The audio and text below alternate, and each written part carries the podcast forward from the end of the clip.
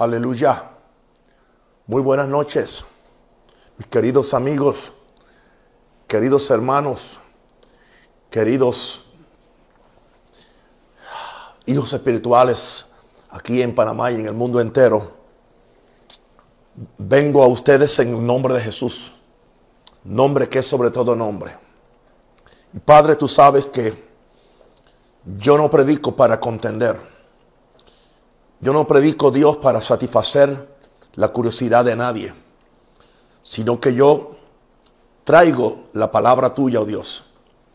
Y yo sé, oh Dios, que solamente aquellos que se conectan con la buena intención de ser edificados con la palabra del cielo, que tienen oídos para oír lo que el Espíritu le dice a la iglesia, son los que van a salir edificados, habilitados y empoderados con la palabra de Dios porque la palabra de Dios es fe, es paz, es poder, Señor. Padre, aleluya. Aquí están mis labios. Pon tus palabras en mis labios.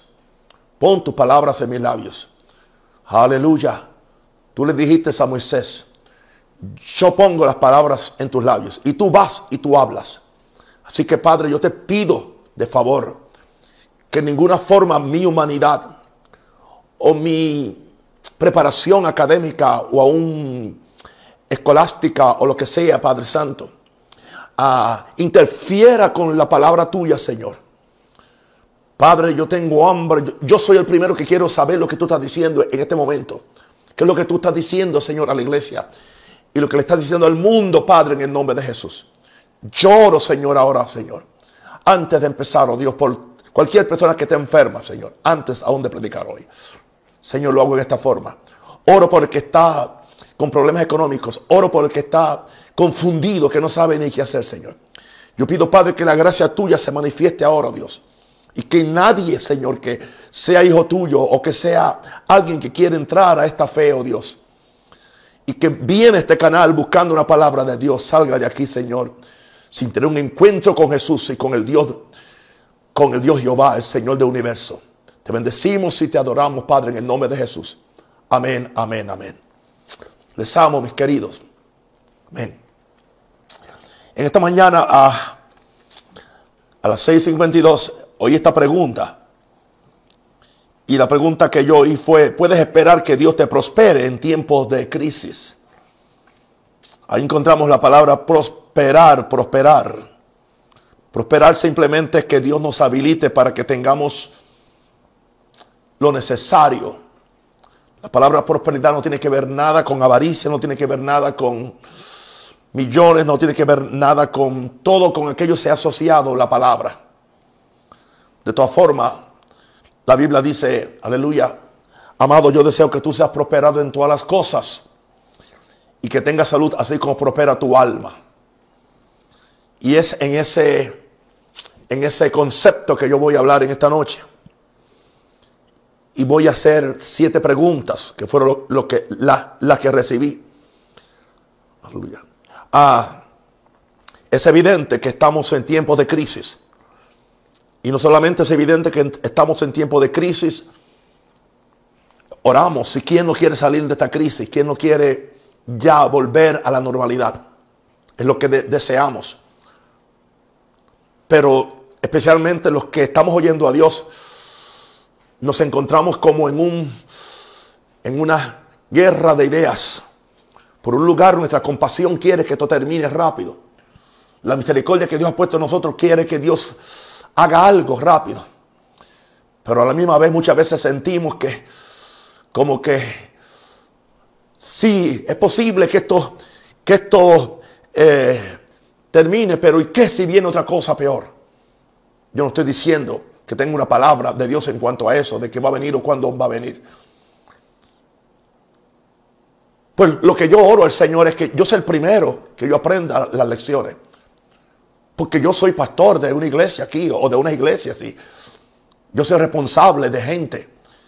Y espero que en alguna forma nosotros aprendamos cómo bregar con todo esto para una cosa que pudiera ser peor. Y creo que esa es la razón por la cual el Señor, el Espíritu Santo, me dio esta palabra para ustedes hoy. no es lo que yo quisiera predicar, pero ya yo no predico lo, que yo quiero predicar, sino lo que el cielo quiere que yo predique. Aleluya. Puedes esperar que Dios te prospere en tiempos de crisis. Está Dios limitado por la crisis. El Salmo 37, versos 16 al 19 dice, mejor es lo poco del justo.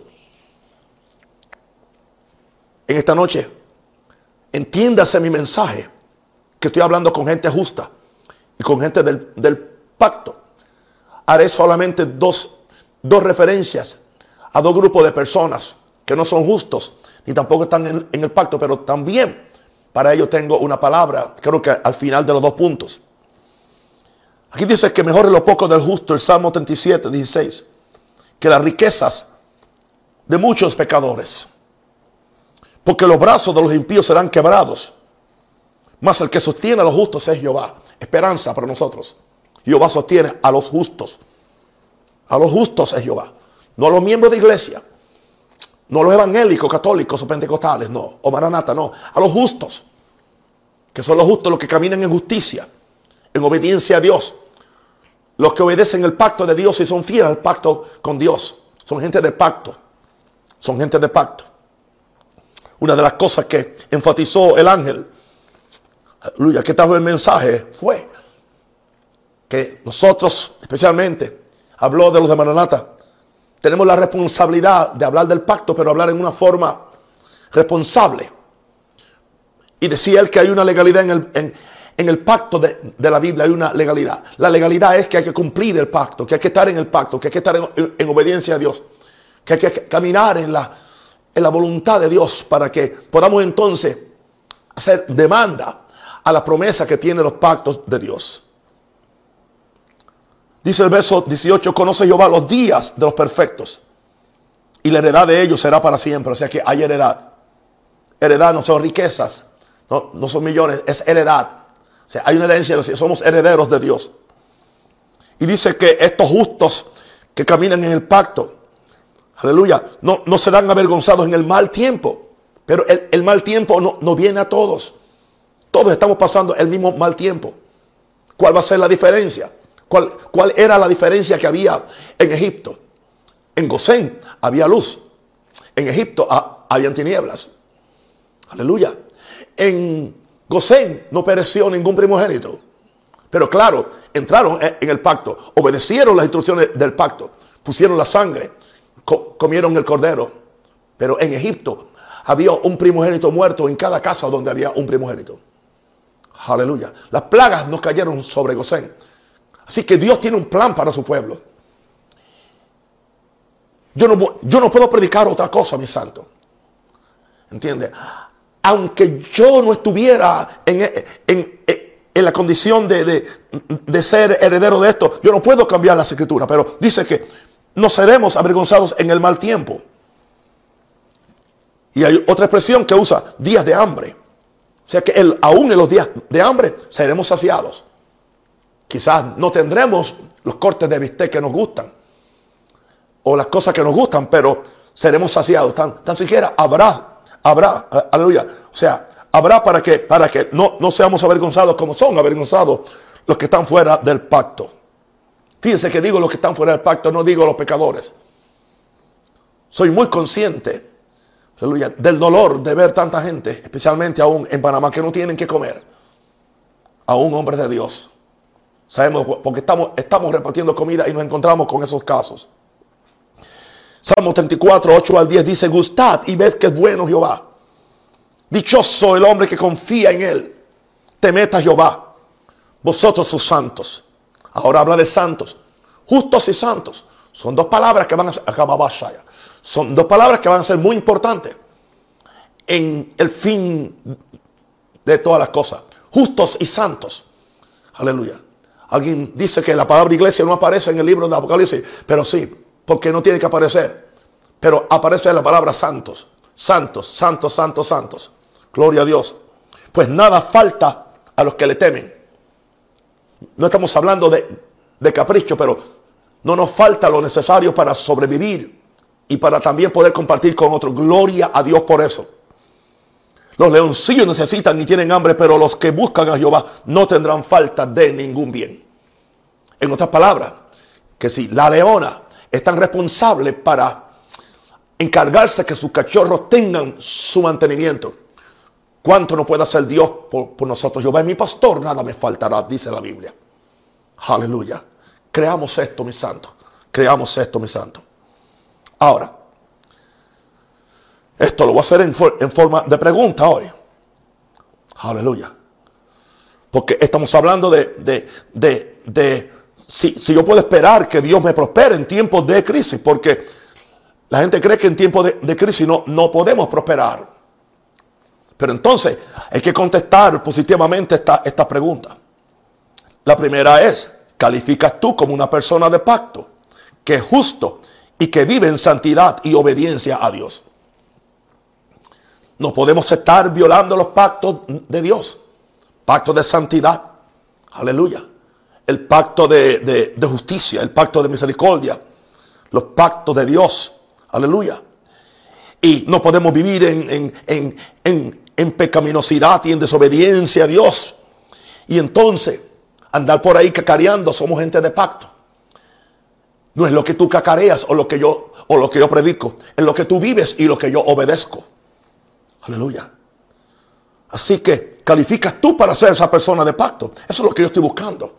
Por eso busco a Dios, por eso estoy orando a Dios, examinándome cada día. Aleluya.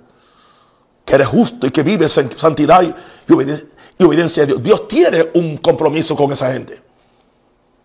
David descubrió ese, ese, compromiso en el Salmo 37, 25. Dijo, joven fui, envejecido, ya estaba viejo, estaba, estaba anciano, posiblemente estaba de la edad mía o alcanzándome. Y no he visto justo desamparado. Y él está hablando aquí ahora de comida.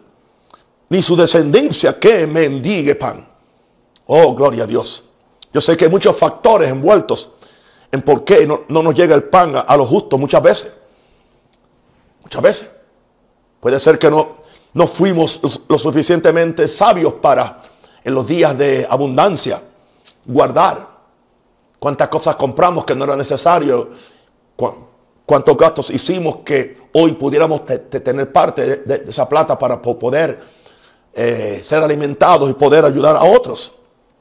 Con esto no estoy trayéndole un juicio a nadie. Ese no es mi propósito. Le estoy dando principios bíblicos que nos van a ayudar para esta y si viene otra en el nombre del Señor. Aleluya. Asegúrate que tú estás viviendo en el pacto. Que tú entiendes que el nuevo pacto con la sangre de Cristo es una garantía. Que somos hijos de Dios. Y que Dios ha prometido bendecirnos en cada área de nuestra vida espiritual, material, familiar. Ahora, hay una pregunta porque la, pregunta es, ¿puedes esperar que Dios te prospere en tiempos de, de crisis? Quiero hacerle una pregunta. No, estoy hablando con mis amigos que no son cristianos o que no son creyentes. Estoy hablando con los que somos de la casa de Dios, la iglesia. Fuiste fiel con la casa de Dios. Cuando había abundancia, cuando tenías asegurada tu quincena, tu décimo, como le decimos aquí, ese dinero adicional. Fuiste fiel con la casa de Dios para que siempre haya alimento en esa casa. O estuviste más preocupado o más interesado que hubiera alimento en tu casa, pero no que, no que hubiera alimento en la casa de Dios. Todos sabemos la, escritura de, de Malaquías. Aleluya. Traed los diezmos al, al alfolí para que haya alimento en mi casa, dice Dios. Y probadme ahora en esto, dice Dios, si no abriré la, ventana de los cielos. Y, y derramaré bendiciones sobre vosotros hasta que sobreabunde. Fuiste fiel con la casa de Dios. Sacaste el 10%. Fíjate que no, yo no estoy aquí recogiendo ni diezmo ni ofrenda. No, eso no es. Yo estoy creando conciencia. Ya no para esta crisis, pero para cualquiera otra. Y esto no es una petición de diezmo ni, ni de ofrenda. No estoy pidiendo dinero. Dios nos está bendiciendo. ¿Por qué? Porque en nuestra casa ha habido alimento. Y esto no simplemente para que haya alimento en la casa del pastor, porque en mi caso particular yo no vivo de los diezmos de la iglesia. vivo de mi propia fe y de, mi siembra. Aleluya. Pero una pregunta. Ah, ahora, ahora, nosotros tenemos la oportunidad de ayudar. Aún entra algún dinero, entran algunos, hay algunos que están siendo fieles y siguen enviando sus diezmos y sus ofrendas en transferencia a las cuentas de la iglesia. Y eso nos facilita para que, para que haya alimento en la casa. No para ninguno de los empleados que ninguno está cobrando. Y tampoco para mí. Pero hay alimento para que podamos ayudar a los pobres. Hay alimento en la casa. Ok. Pero pregunta, ¿fuiste fiel con la casa de Dios? Ok. Pusiste alimento en la casa de Dios. Pero entonces ahora estás esperando que Dios ponga alimento en tu casa cuando nunca pusiste alimento en la casa de Dios. Yo te garantizo algo, yo he, vivido toda mi vida siendo un diezmero. Y, como yo he puesto alimento siempre en la casa de Dios, Dios siempre ha puesto alimento en la casa de Naún Rosario. Esto no tiene nada que ver con todas las otras cosas eh, que se hacen que no tienen nada que ver con esto. Hay una traducción de un, un rabino de la ciudad de Elgin, una ciudad cerca de Chicago se llama Jonathan Israel Kong. Y en esta forma es que él tradujo este, este, esta escritura de Malaquías. Traigan el diezmo enterito o entero, aleluya, al almacén. Al almacén. Aleluya. Para que haya provisiones en mi casa. Y por favor, pruébenme en esto. Dice el Señor de los ejércitos o el Señor militante. Si yo no voy a abrir para ustedes las compuertas del cielo y vaciar todas las bendiciones del cielo sin límites. Esa es la forma como un, un, rabino hebreo que conoce el idioma en que se escribió esto. Y dice que es la traducción más correcta que hay. Está hablando de compuertas. E, está hablando de la casa de Dios como un almacén. Aleluya. Hay muchas cosas que tienen, tienen que cambiar en la iglesia. O sea, no es el almacén del pastor. No. Debe ser el almacén de Dios. Que está no, no solamente para suplir las necesidades del, del, desarrollo del ministerio, sino para que haya alimento en esa casa, especialmente para estos momentos de gran necesidad como los que estamos ahora. Ok. Si no prosperas, ahora no tienes nada acumulado en el cielo para que se te abran las compuertas de los cielos durante esta gran necesidad. En mi caso particular, soy un diezmero fiel al Señor.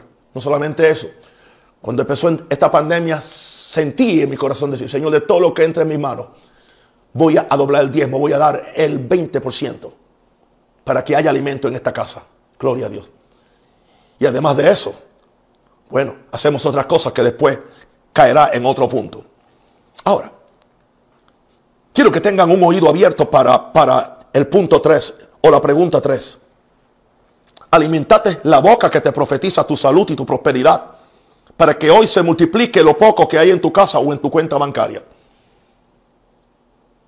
Esto no se te parece a nada, de que siembren en mí, de que deben a mí, de que tú que esto otro, de que soy el hombre de, Dios. No estoy diciendo eso. Pero hay una realidad y es que la boca del predicador debe ser una voz profética, sin egoísmos, sin intereses personales.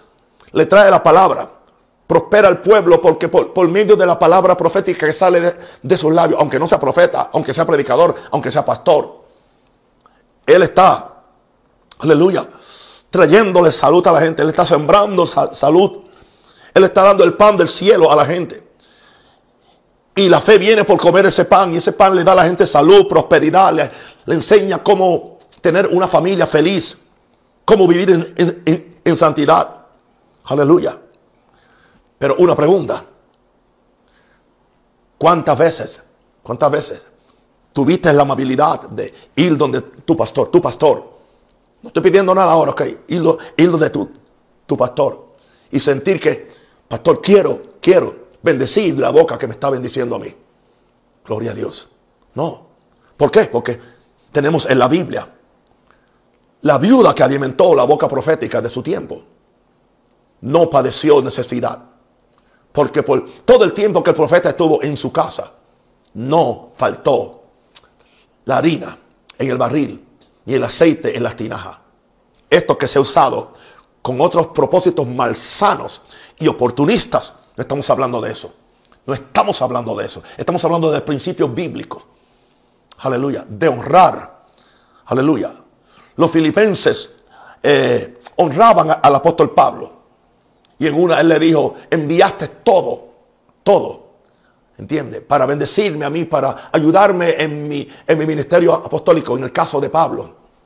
Aleluya. Y, y le dice, todo lo tengo. Y dice, el Señor tiene una cuenta bancaria para ustedes en los cielos.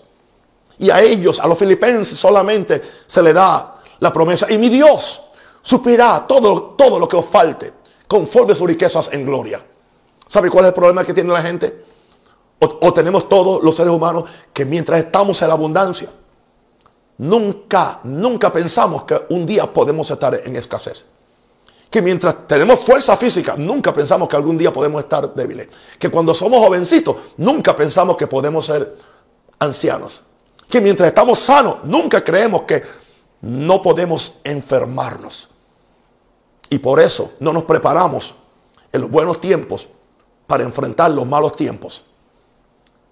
Yo no sé, yo preparé a mis iglesias con la palabra de fe y con los consejos que yo le di a muchos de ellos durante los últimos siete años Y también eso siempre lo hice en Chicago. ¿Por qué? Porque yo sé la responsabilidad y yo oro al Señor que entendamos esto. Aleluya. Otra pregunta, número cuatro.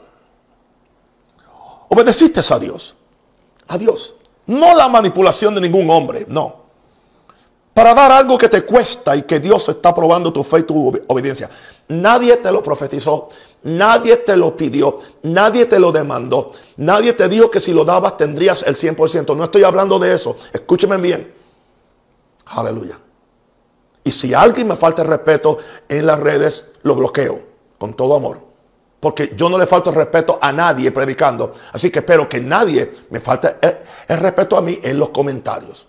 Eh, ¿Estamos bien? Porque yo lo que estoy aquí es para bendecirlos a ustedes. Tanto que no les pido nada, les pido solamente su amor y su oración. Aleluya. ¿A qué me refiero en esta, en esta pregunta cuarta? Hay cosas que Dios no las pide. Dios le pidió a Abraham a su hijo. ¿Entiendes? Abraham no, no estaba pidiendo sembrar a su hijo. Dios no fue ningún obispo, no fue ningún apóstol, no fue ningún profeta, ningún... No, no, no, o conferencista, fue Dios. Él no sufrió manipulación de nadie, sino que Dios una cosa personal. Hablemos de, de trato. Entienda mi mensaje, por favor. Aleluya. Es como a mí, creo que fue en el año 18 cuando Dios me dijo, o en el año 17, algo así, al final, que diera todo lo que tenía, todo lo que tenía, todo mi patrimonio económico, que todo lo diera, aleluya, y lo sembrara para ayudar, aleluya, la iglesia que me amó, la iglesia que me bendijo en, Chicago. Y eso hice. Eso hice. Y lo hice en los tiempos buenos. Y me quedé en cero. ¿Usted cree que eso no está apuntado en los cielos? Todo lo que tú das está apuntado en los cielos. Aleluya. Ahora, yo obedecí a Dios. No es fácil. Quizás es fácil dar, dar 30 dólares o 3 dólares. Pero cuando es todo lo que tú tienes, es como la mujer, es como la, la viuda aquella que, aunque eran dos blancas, pero era todo lo que tenía, era todo su, su sustento. Estas son cosas personales. Aleluya. Y muchas veces Dios nos prueba en tiempos de abundancia para bendecirnos en tiempos de crisis y de necesidad. Dios hace eso muchas veces para saber si nos puede confiar, aleluya, la bendición en los tiempos de crisis. Porque Él nos da el favor. Y eso es lo que buscamos nosotros, el favor de Dios. Número 5. En los días de, de abundancia, pregunta, separates algo de tus recursos para el pobre, para el desafortunado, mostrando la compasión y misericordia de Jehová Dios. Otra vez le estoy hablando a mí, a mis hermanos cristianos, a, los que son hijos de Dios igual que yo. Aleluya. La Biblia habla mucho de la caridad del pobre. Y no tiene que ver nada con la santidad del pobre. Yo no le doy a un pobre porque es bueno. Yo no, yo, no, yo no, le doy un pobre porque está o no está en, pacto. Yo no le doy al pobre por ninguna otra razón que se lo merezca tampoco. Yo le doy al pobre porque Dios me manda a darle al pobre. Y hay promesas para el que le da al pobre. Y creo que esa es una de las razones por las cuales nuestra iglesia está en pie. Gloria a Dios aún en estos días de tanta incertidumbre económica y de, tanta incertidumbre social y, política. Gloria, y yo creo que aún en medio de cualquier peor tribulación, Dios nos seguirá bendiciendo siempre y cuando que no nos desviemos de esta forma de predicar y de practicar este santo evangelio. Te pregunto una vez más, querido, tú que quieres prosperar ahora en los días de abundancia, separaste algo de tus recursos para no estoy hablando del diezmo. No, Señor, no, no, no, no. Estoy hablando de algo, de tus recursos, de tu 90%. Para el pobre, mostrando la compasión, misericordia de Jehová Dios, para el que tiene menos. Aleluya. Una pregunta. ¿Cómo trataste, aleluya, a la mesera cuando te sirvió el almuerzo? Aleluya. ¿Cómo trataste a la persona indigente que te pidió una moneda? ¿Cómo lo trataste en esos tiempos cuando para ti era nada? Hoy posiblemente muchos están, están recogiendo las monedas que tenían en una alcancía para poder vivir o sobrevivir. Ahora, si hay algo que es muy importante para, para mí es esto, porque hay promesas en la Biblia. El Salmo, y aunque no hubieran promesas en la Biblia, es evidente que en el corazón de donde Dios está reinando hay compasión. No podemos ser ciegos. No podemos ser insensibles cuando vemos, aleluya, el dolor, el hambre en otros. Oh, gloria. El Salmo 41, 1 dice, bienaventurado el que piensa en el pobre.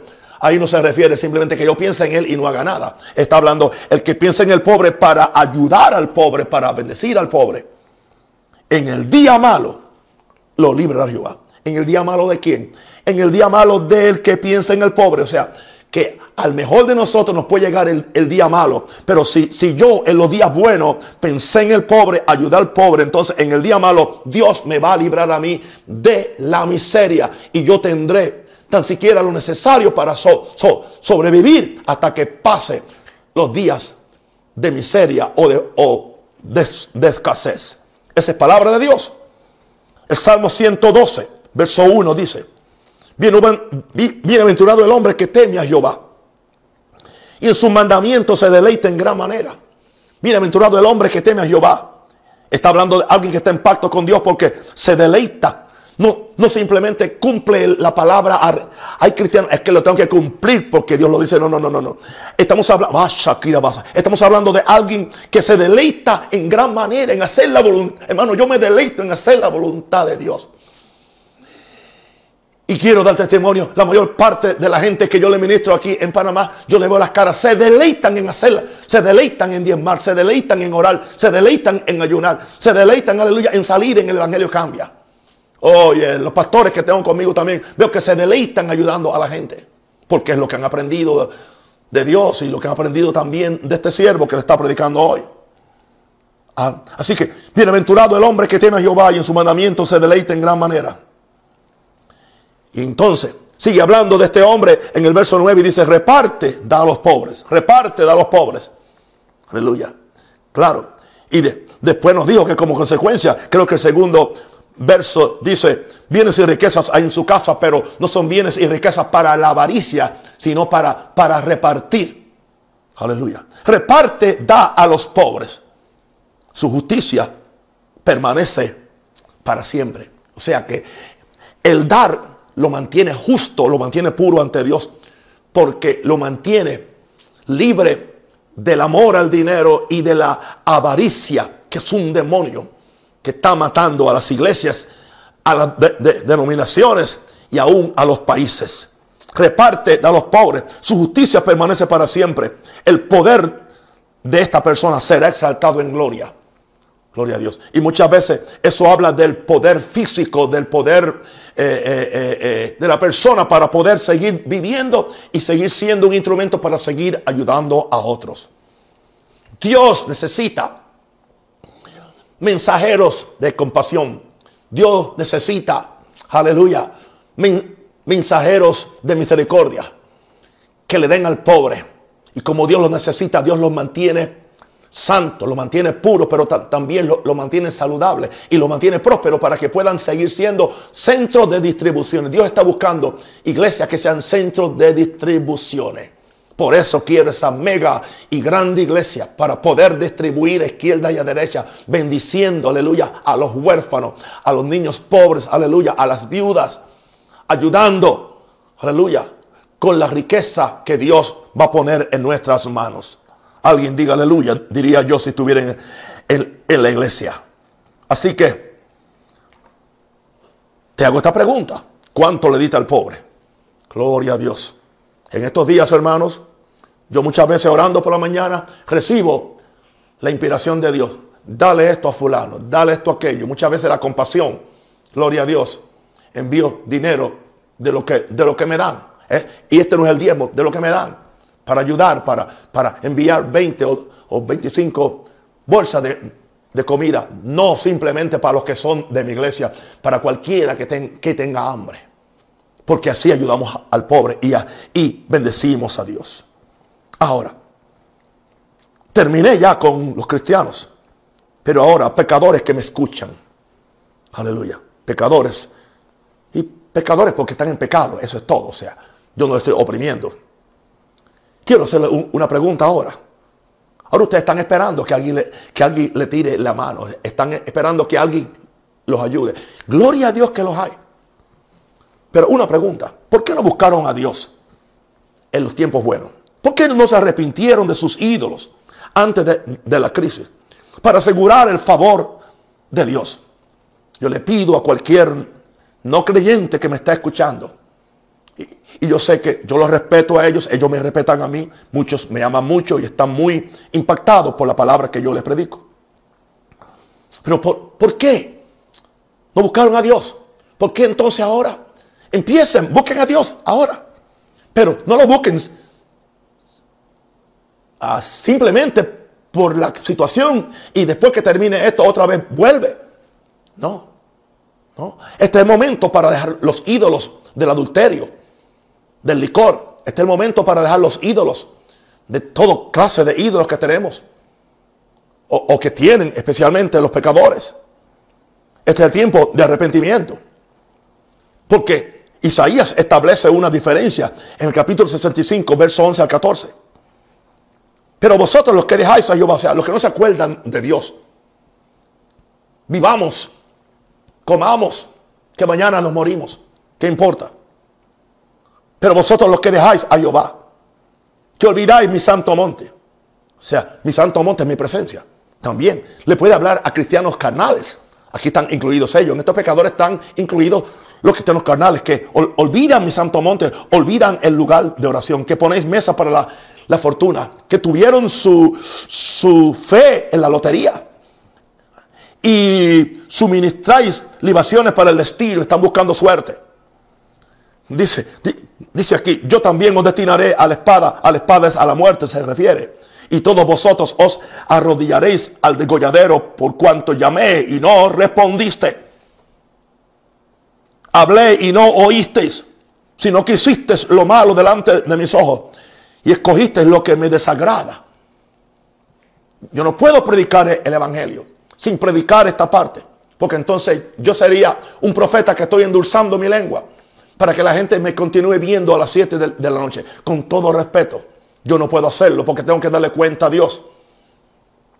Y yo le estaría mintiendo a usted. Y yo le estaría haciendo un gran daño a usted, cristiano o no cristiano.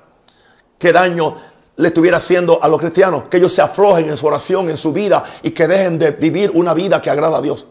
¿Qué daño le haría entonces a los pecadores? Hacerle ver que pueden ser salvos y bendecidos simplemente porque van a una iglesia, aleluya, porque rezan el rosario o porque rezan el rosario o porque rezan el Salmo 23. Porque muchas veces no hay ninguna diferencia. Tan mecánico puede ser uno como puede ser el otro. Estoy, hablando con ustedes, mi santo. Gloria a Dios. Tenga pasión por Dios. Tenga obediencia a Dios. Tenga obediencia a sus mandamientos. Gloria a Dios. Para que usted pueda entrar en el favor de Dios para que Dios le extienda su gracia y su favor aún durante esta plaga. Por tanto, así dijo Jehová el Señor. Y aquí que mis siervos comerán. Mis siervos. No se refiere simplemente a siervos, aquí dicen siervos pastores. Mis siervos son los hijos de los que sirven a Dios, comerán. Y vosotros tendréis hambre. Hay una diferencia ahí. Y aquí que mis siervos beberán y vosotros tendréis sed. Y aquí que mis siervos se alegrarán y vosotros avergonzados porque no tenéis ni que comer ni que darle un niño. Esa no es la voluntad de Dios. Y aquí que mis siervos cantarán por júbilo del corazón. Y vosotros clamaréis por el dolor del corazón y por el quebrantamiento de espíritu aullaréis. No me da gozo eso. No me produce ningún placer. Y predicarlo tampoco. Pero tengo que ser, aleluya, el dador de lo que la Biblia dice. Trae la noticia exacta. ¿Quién ha creído a nuestro anuncio para que se manifieste el brazo de Jehová? Si estás ahí ahora mismo y no conoces a Jesús, antes de yo dar el último punto, ¿por qué no levanta tus manos ahí conmigo y dices, Señor Jesús, Señor Jesús, perdona mis pecados, perdona mis pecados. Señor Jesús, me arrepiento de mis pecados. Me arrepiento de servir a Satanás. Me arrepiento de toda transgresión a la divina ley. Y ahora, perdona mis pecados por medio de la sangre de Cristo. Limpia mis pecados. Aleluya. Escribe mi nombre en el libro de la vida. Oh Señor Jesús, dame el Espíritu Santo de Dios como una ayuda para que yo pueda seguir este camino de la palabra de Dios. Dame un espíritu de obediencia y de fe para servir a Dios y para también poder bendecir a otros con lo que tú me das. Señor, gracias por escribir mi libro en el libro, escribir mi nombre en el libro de la vida para que pueda servirte a ti y pueda pasar la eternidad contigo en el nombre de Jesús. Amén.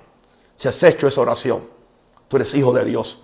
Ahora, empieza a leer la Biblia todos los días. Empieza por el Evangelio según San Juan. Y quédate conectado a este, a este canal.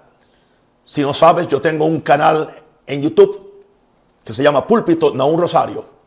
Y hay una serie, creo que son 20 lecciones que se llama ¿Quién es este Jesús? Y ahí tú vas a conocer no el Jesús histórico o el Jesús denominacional o conciliar, sino el Jesús aleluya, que te puede salvar y es Jesús que te va a sostener por el resto de tu vida. Es una serie muy poderosa. Aleluya. Ahora, ahora tengo una pregunta para los ricos y empresarios. ¿Hicieron caso ustedes a la demanda paulina? Que algunos se están quejando. Aleluya. Y la única razón por la cual quiere que se abra el país no es porque le importan los pobres, es porque le importan las acciones de ellos en la bolsa y le, le, le importa a, sus millones o miles de millones que tienen en los, en los bancos. No le importa a la gente simplemente. Generalmente no le importa. Aunque hay sí empresarios ah, dignos y justos aquí en Panamá como lo hay en todo, en todo país. Pero le estoy hablando a los, a los tracaleros, a los corruptos, ricos y empresarios. Ustedes hicieron caso a la demanda Paulina y le estoy hablando ahora a empresarios de la iglesia. Porque Pablo no le estaba hablando a los empresarios del mundo, sino a los de la iglesia. Y quiero que vean esto conmigo. Algo que he predicado, pero nunca, nunca había visto la realidad de lo que significa. Primera Timoteo 6, 17 19. A los ricos de este siglo manda que no sean altivos. Antes de eso, él había corregido el problema del amor del dinero. Ahora dice a los ricos de este siglo manda, a los que estaban en la iglesia que eran ricos que no pongan la esperanza en las riquezas, que su esperanza no esté en el dinero, porque son inciertas, son inciertas, no son seguras. Pongan la esperanza en el Dios vivo, que nos da las cosas en abundancia para, para que las disfrutemos. No hay ningún problema que tengamos cosas buenas, no hay ningún problema que las disfrutemos. Especialmente si las hemos ganado con el sudor de nuestra frente, con nuestra sabiduría, pero con integridad, con justicia, con respeto a nuestros empleados o a nuestros obreros, siendo fieles con ellos y siendo responsables. Se les sigue hablando a estos empresarios ricos de la iglesia que hagan bien, que hagan bien. ¿Y qué hace el bien? Den de su dinero para la, la causa de Dios, den para los pobres, den para ayudar a los misioneros, que hagan bien, que sean ricos en buenas obras. No solamente que sean ricos haciendo plata, en buenas obras, que sean dadivosos, que sean generosos hacia el pobre, hacia la obra del Señor, atesorando para sí buen fundamento. Y aquí está la clave, para lo porvenir. Que le estaba diciendo Pablo, ustedes no saben lo que va a venir, la crisis que va a venir, los cambios drásticos que vienen en la economía. Si ustedes hacen esto, aún en los malos tiempos, ustedes van a prosperar. Abasóndara. Aún en los malos tiempos, Dios los va a bendecir. Gloria, atesorando para sí buen fundamento para lo porvenir. Y que echen mano de la vida eterna. Que más importante que el dinero y la empresa es la vida eterna. Asegúrense que están en santidad y en justicia para tener la vida eterna. En aquel día, cuando Cristo venga por nosotros, para que reinemos con Él y estemos con Él por la eternidad. Aleluya. Esta es la palabra de Dios para hoy. O la gracia de que Dios me dio. Podemos esperar que Dios te prospere. Claro, Dios puede prosperarnos en tiempos de crisis. Si hicimos lo correcto en los tiempos buenos, en los tiempos de abundancia. Gloria a Dios. Que Dios nos guarde y que Dios nos ayude. Que si algo peor viniera en el futuro y Dios me ayuda a ser hacer una influencia para ustedes y pueda ayudarle con una palabra de Dios, nunca condenatoria, porque de aquí no sale condenación pero sale santidad y justicia. Pero eso vivo. Y muchas gracias por ustedes conectarse cada día, cada noche para recibir la palabra de Dios.